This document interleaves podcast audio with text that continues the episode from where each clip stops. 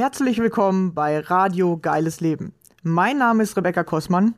Ich freue mich riesig, dass du hier bist und ich dadurch die Chance habe, dich zu inspirieren. Kurz zu meiner Geschichte. Ich hatte selbst zwölf Jahre meines Lebens Angst- und Panikzustände. Es begann damals mit 16 und ab da an war nichts mehr, wie es vorher war. In meinem Leben drehte sich plötzlich alles nur noch um die Angst. Ich hatte täglich mit Panikattacken zu tun und war nur noch damit beschäftigt, Symptome auszuhalten. Heute ist für mich fast unvorstellbar, wie ich das jeden Tag zwölf Jahre lang durchgehalten habe. Zum Glück, ja, heute sage ich zum Glück, war irgendwann der Leidensdruck so hoch und mein Wille, aus der Angst herauszukommen, so groß, dass ich mich selbst auf den Weg gemacht habe, den Weg aus der Angst zu finden. Wie ich das gemacht habe und was ich dabei alles über mich und das Leben herausgefunden habe, möchte ich dir hier auf diesem Wege mitteilen. Dazu erzähle ich dir Privates von mir und lass dich an meinen Erkenntnissen teilhaben. Stelle dir ab und zu ein Buch vor, das mir weitergeholfen hat und außerdem lade ich gerne Gäste ein, um zu erfahren, wie ihr geiles Leben aussieht. Welche Ängste haben Sie auf Ihrem Weg kennengelernt?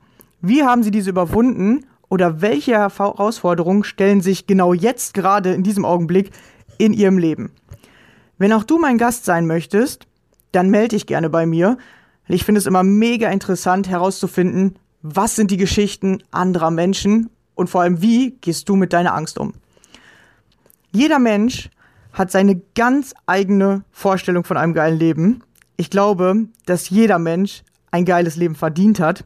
Das Einzige, was uns daran hindert bzw. uns davon abhält, sind unsere eigenen Ängste und Mauern in unserem Kopf. Deswegen habe ich es mir zur Aufgabe gemacht, Menschen beizubringen, wie sie ihre Ängste nutzen können, um durch sie zu wachsen, anstatt sich von ihnen klein zu halten und sich damit ihre Wünsche gar nicht erfüllen können. Lass mir gerne am Ende dieser Folge einen Kommentar da. Ich freue mich immer über Feedback, deine Gedanken zu dem Thema oder Fragen, die ich in den nächsten Folgen beantworten darf. Schön, dass du hier bist und dich von mir inspirieren lassen möchtest. Viel Spaß dabei. Los geht's. Hallo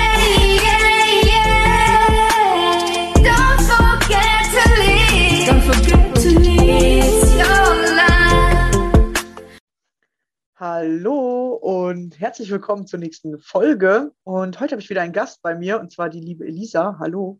Hallo. Ja, und wir sind schon ganz gespannt. Heute geht es ja so ein bisschen ums Reisen anscheinend. Ähm, genau, stell dich gerne vor, erzähl uns, wer bist du, wo kommst du her, was machst du Schönes und äh, was hast du in deinem Leben erlebt? Ja, danke schön für diese Einladung. Ich freue mich sehr, hier zu sein. Ja, also ich bin Elisa, ich bin Mental- und Resilienztrainerin, ähm, Gesundheitspädagogin und in, ich sag mal, in meinem früheren Leben also vor, vor meinen ganzen Reisen war ich ähm, Eventmanagerin und Projektmanagerin.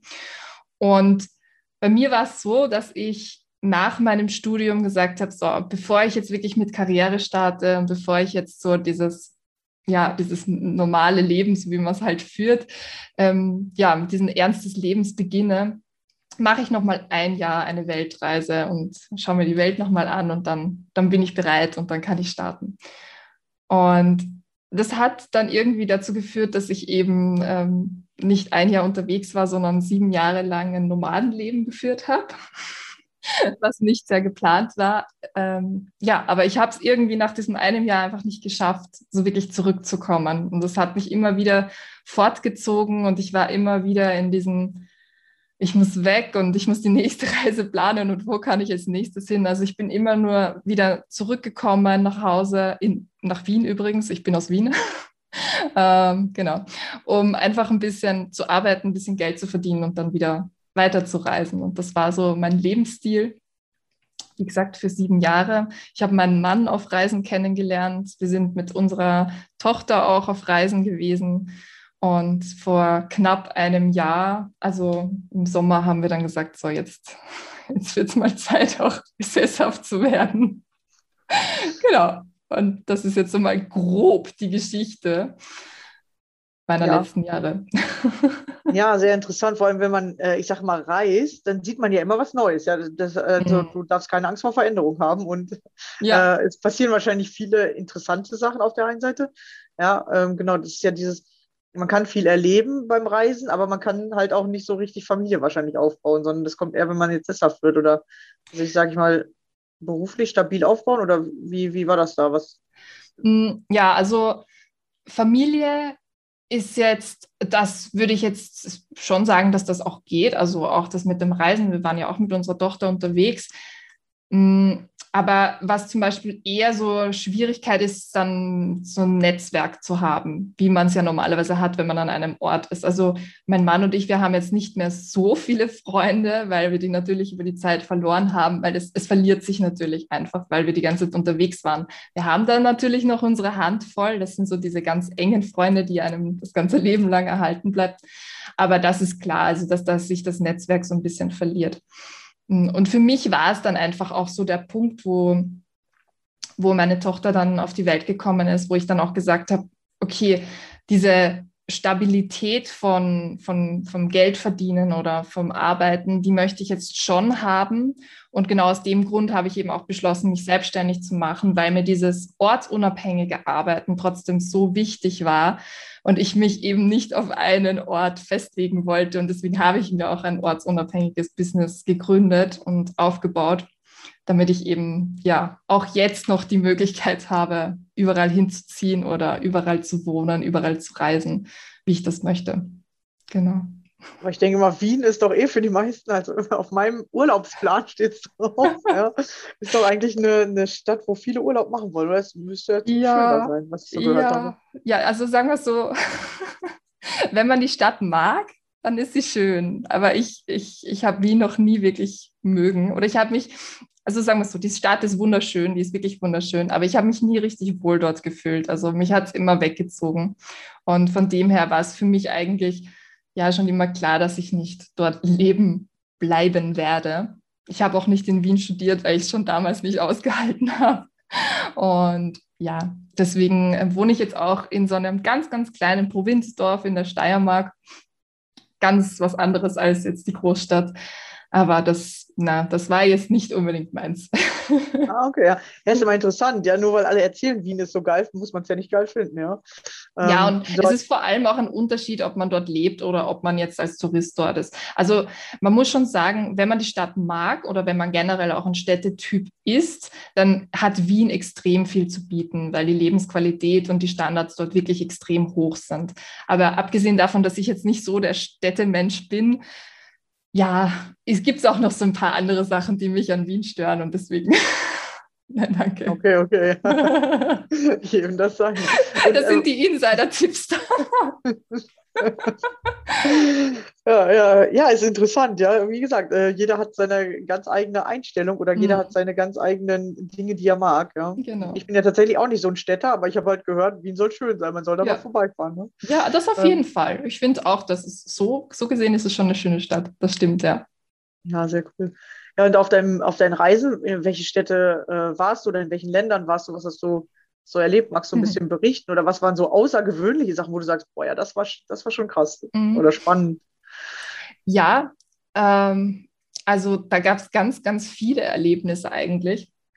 Mir fallen jetzt tatsächlich mehr so diese, ich sage mal, diese Herausforderungen auch ein, spontan, die ich auch erlebt habe. Also so, so Sachen, an denen ich wirklich gewachsen bin oder jetzt nicht so diese schönen Sachen, wo man sagt, oh, ich bin jetzt irgendwie in der Hängematte gesessen oder so, weil das sind jetzt nicht unbedingt die Erlebnisse, die mir in Erinnerung bleiben, sondern so eher so diese Schwierigkeiten, die einem auch auf den Reisen begegnet, was ja auch ganz normal ist.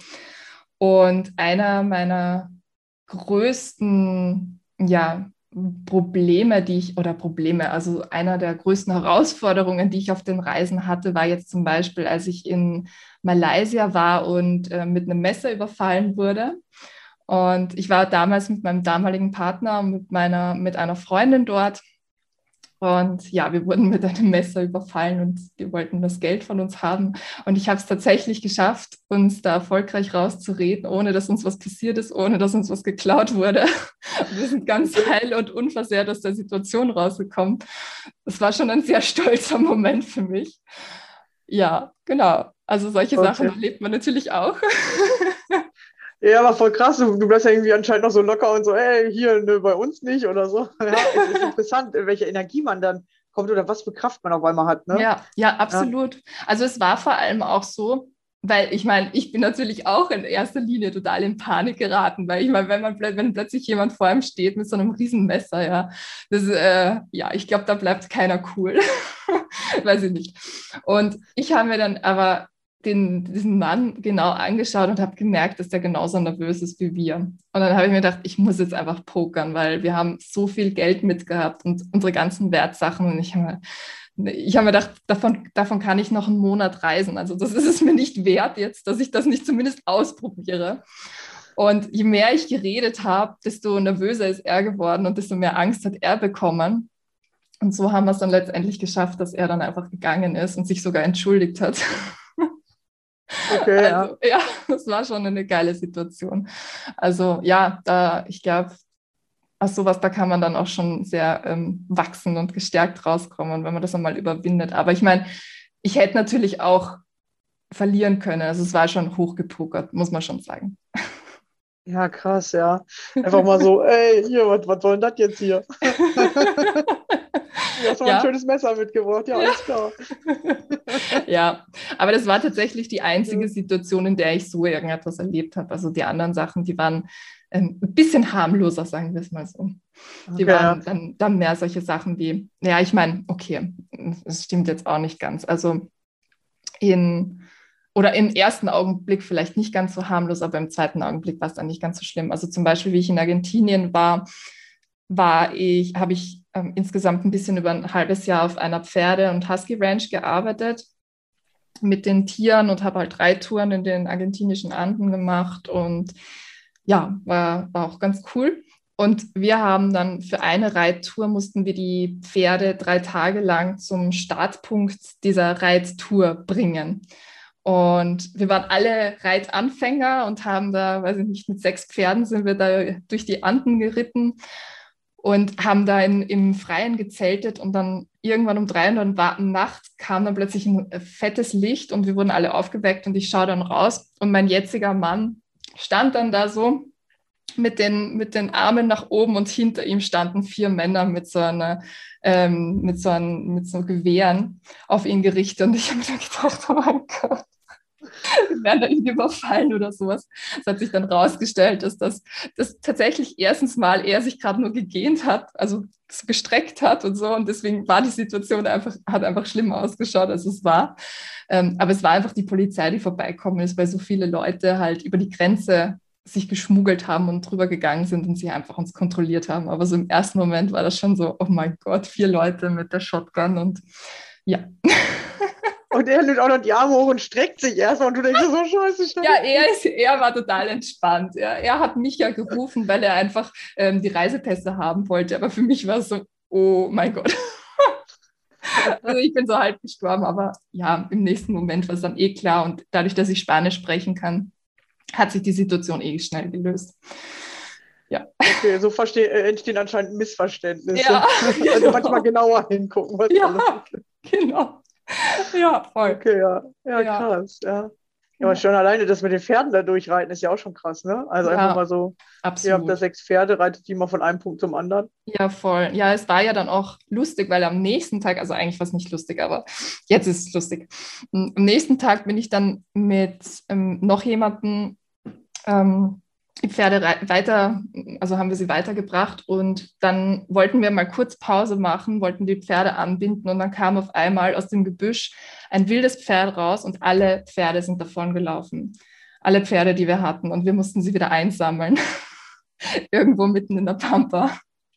Und das war auch so eine, ja, aber wir hatten das Glück, dass wir gerade in einem Dorf waren und uns alle Leute geholfen haben, sie wieder einzusammeln.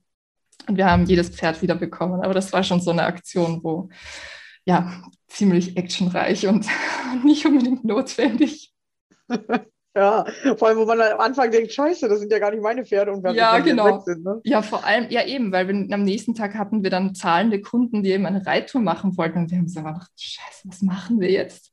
Also es war echt so auch Paniksituation, aber dann waren eben Gott sei Dank gleich Leute da, die sie gesehen haben und die dann das ganze Dorf verständigt haben und die sind dann alle gekommen und haben sich das angeschaut und haben sie geholt, zusammengesammelt und dann hatten wir sie alle wieder beieinander.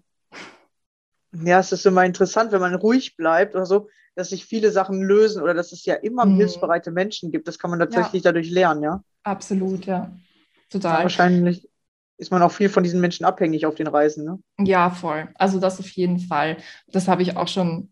Ja, es ist, also ich, das ist auch so eine Sache, die, ähm, die ich auch voll gelernt habe, weil dadurch, dass ich ja ein in der Stadt groß geworden bin, bin ich jetzt nicht unbedingt jemand, der äh, jedem Menschen vertraut, sondern ich bin eher ein, als misstrauischer Mensch aufgewachsen, muss ich sagen. Und das war schon etwas, was ich auch auf den Reisen ablegen durfte, wofür ich auch sehr dankbar bin weil du einfach, wenn du schon einmal so in dieses Vertrauen gehst, dass die Menschen eher gute Absichten haben, du auch mehr diesen Menschen begegnest, die dir dann auch wirklich helfen und die dich unterstützen. Und das, das war schon so ein, so ein großer Aspekt, den ich lernen durfte, auch beim Reisen, was ich sehr schön finde. Ah ja, sehr, sehr interessant, ja.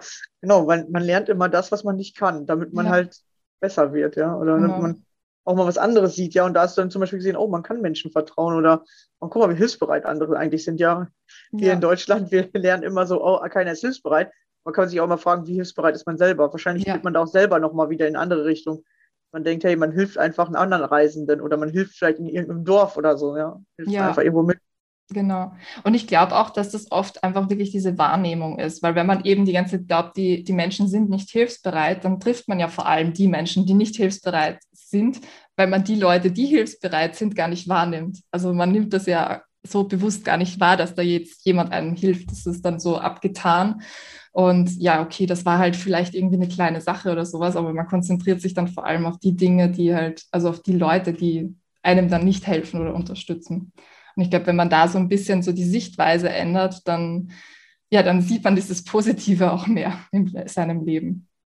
Ja, ja, das stimmt. Ja, der Fokus ist ja ganz ausschlaggebend mhm. im Leben. Genau. Und äh, weißt du noch, in wie vielen Ländern du insgesamt so warst? Also hast du das wirklich mitgezählt? Oder es gibt ja mittlerweile so eine Karte, wo man so freikratzen kann, in welchen Ländern man war. Habe ich ja, schon mal als Werbung gesehen.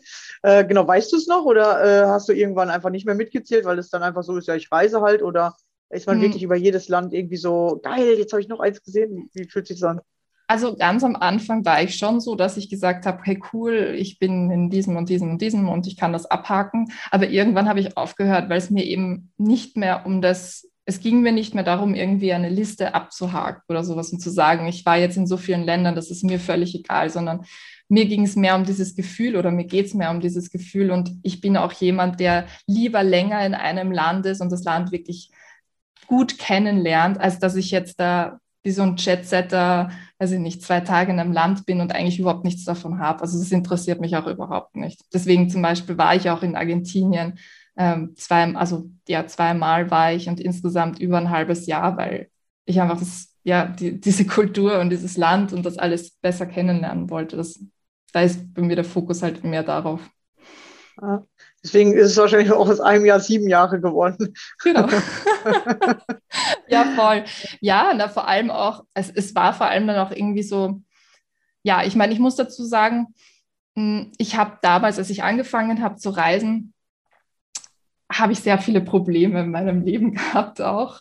Und ähm, wie das so oft ist bei vielen Reisenden, was ich auch weiß aus Erfahrung, weil ich mich ja natürlich auch viel ausgetauscht habe, ist es oft so, dass man ja bei den Reisen oft vor seinen Problemen davonläuft, weil es ist ja einfach, also wenn wir ja in, in so eine Stresssituation kommen, egal was es jetzt ist, haben, ist ja einer der Möglichkeiten, aus einer Stresssituation rauszukommen, zu fliehen aus dieser Situation. Und das war so mein Ding, ja, in dem ich gereist bin. Und jedes Mal, wenn es dann halt natürlich anstrengend geworden ist zu Hause oder auch in einem Land, wenn ich gerade dort war, war mein erster Impuls, okay, ich muss jetzt weg, ich muss jetzt irgendwie woanders hin, was Neues sehen, Tapetenwechsel, muss von meinen Problemen davonlaufen. Und ja, das ist, äh, das hat sich sehr lange gezogen, bis ich halt endlich irgendwann einmal drauf gekommen bin, was, dahinter steckt. Dass das so ein Wegrennen ist eigentlich, ja. Ja, Man genau. denkt, ja, ja, man kann sich ja immer alles, das, weil es gibt immer zwei Seiten. Ja, man kann sagen, so, ja, ja, ich will viel vom Leben sehen. Mhm. Oder man kann sagen, hm, vielleicht läuft ich vor irgendwas weg. Man kann sich halt Genau. immer beides angucken. Genau, ja. Und ich habe es auf jeden Fall genossen und ich, ich, ich bereue keinen einzigen Moment davon und ich würde es auch wieder machen und das war einfach extrem geil. Aber ich weiß, dass es eben nicht nur dieses wunderschöne Reisegefühl war oder so, sondern dass es halt auch eben dieses Wegrennen war von meinen Problemen. Und ja, das, das, das akzeptiere ich auch einfach, dass das so ist und darf jetzt quasi das mitnehmen für, ja, für Neues oder für ja, andere Möglichkeiten kann auch das Reisen machen, einfach um des Reisens willen und nicht mehr um wegzulaufen. Ja, das gibt ein anderes Gefühl, ne? Genau. Also, ja, voll. macht dann, äh, macht dann anderes, äh, also macht dann anders Spaß. Ja, genau. Ja, vor allem, ich kann es dann halt wirklich genießen und habe dann nicht die ganze Zeit im Hinterkopf, äh, wo vielleicht meine Probleme liegen oder wo vielleicht Stress ist, weil im Endeffekt, selbst wenn man auch von dem Problem wegläuft, man nimmt es ja dann trotzdem immer mit. Also es ist ja nie so, dass man den Problemen tatsächlich weglaufen kann. Und wenn man das mal erkannt hat, dann, dann muss man ja irgendwann einmal genauer hinschauen.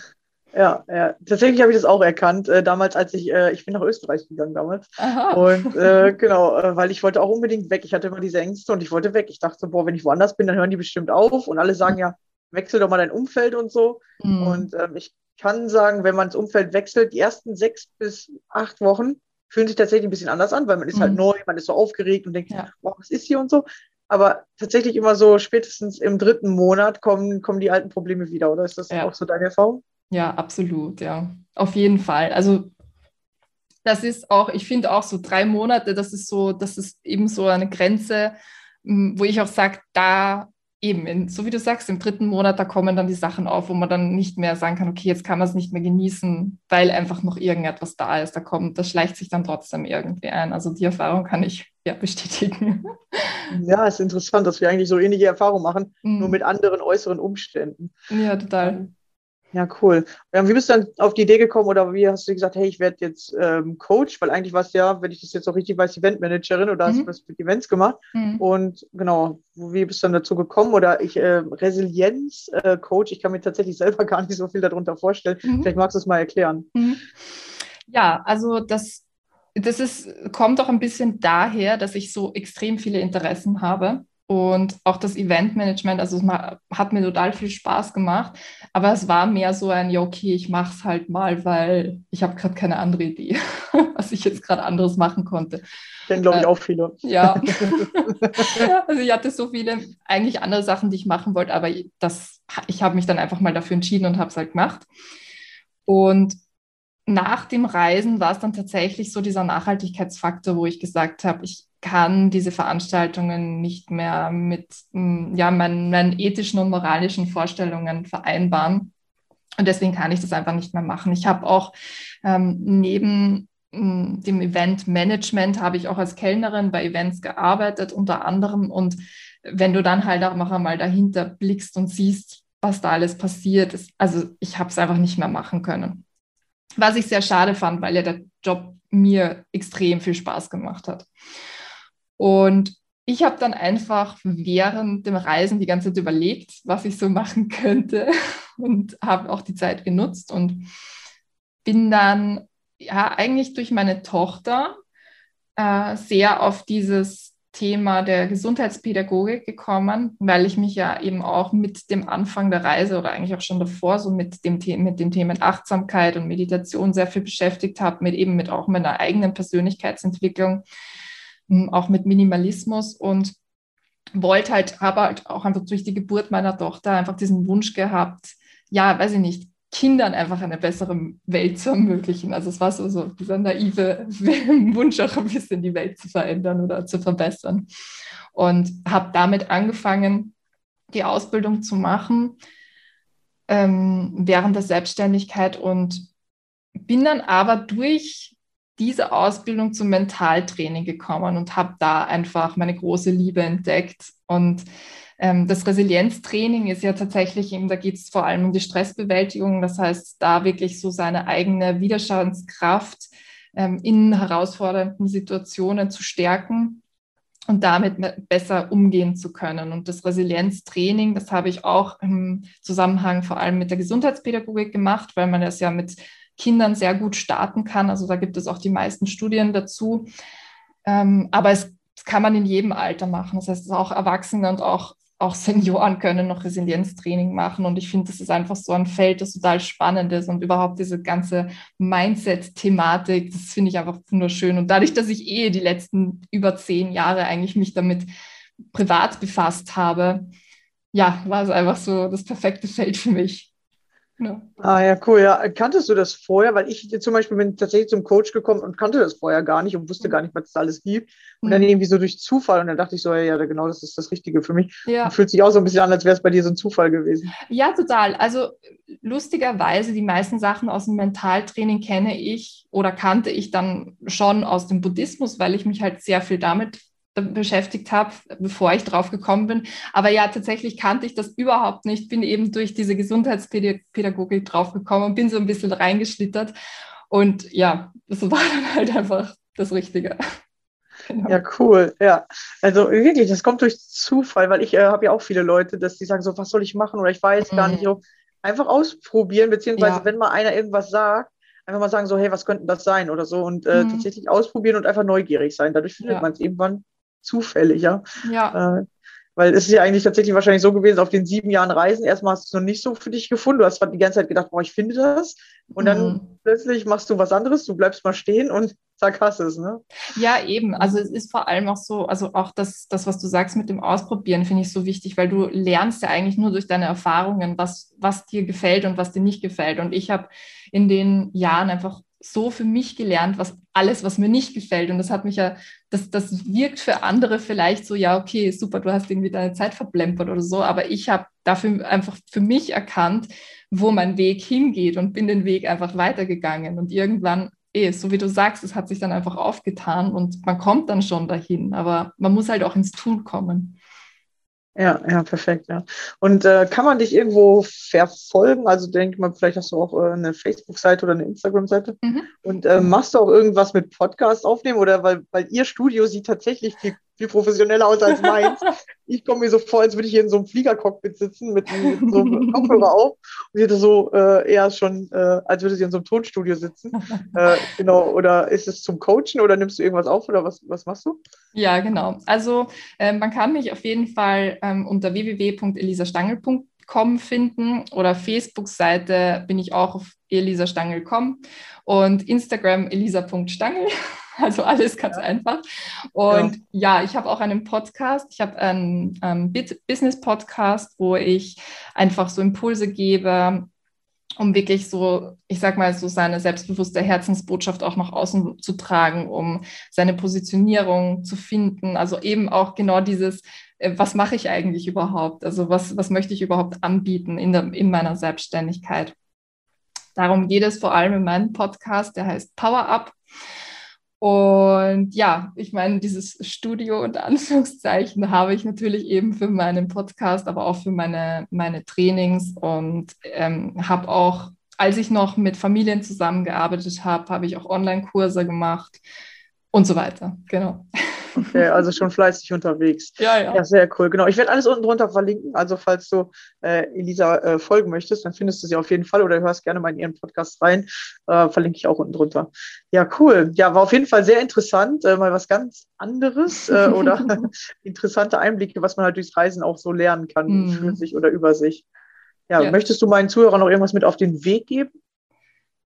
Mhm ja, eine coole Erkenntnis oder irgendwas? Eine, eine, coole Erkenntnis. Einfach, einfach machen und dranbleiben. Und wenn, äh, wenn einem andere äh, einreden wollen, es geht nicht, wenn man dran glaubt, einfach machen. Es ist egal, was die anderen sagen. Einfach, einfach machen. Und ja. festhalten an seinen Träumen. Ja, cool. Ja, genau, so geht's. Ja, wirklich. Und, und erstmal seine Träume so finden, ja, sich wieder ja. daran erinnern, wo, wovon träume ich. Ja, ja. genau. Ja, vielen Dank, dass du hier warst. Ja, schön, ja. schönes Gespräch. ja, sehr, sehr interessant. ja, sehr gerne. Ja, und schön wieder, dass ihr zugehört habt. Und ja, wir hören uns dann in der nächsten Folge wieder. Bis dann. Ciao. Hey!